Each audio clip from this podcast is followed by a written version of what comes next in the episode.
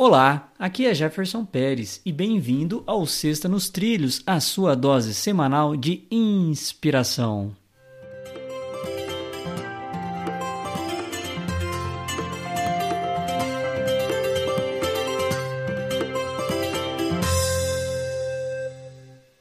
E aí, Edward, tudo tranquilo, na paz e nos trilhos? Tudo nos trilhos, Jefferson, e como eu digo sempre para você, eu fico muito feliz de estar gravando um episódio do Sexta nos Trilhos ao vivo.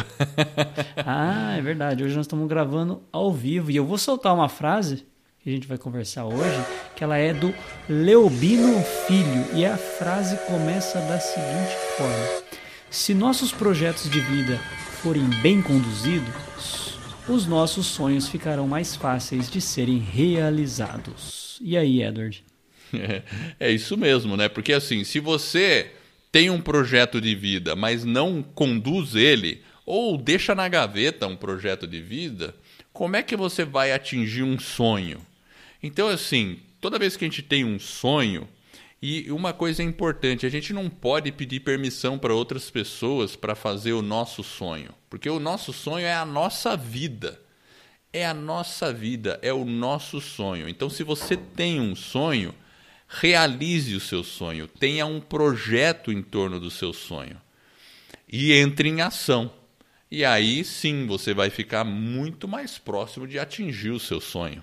Então, é, essa é uma lei básica e universal.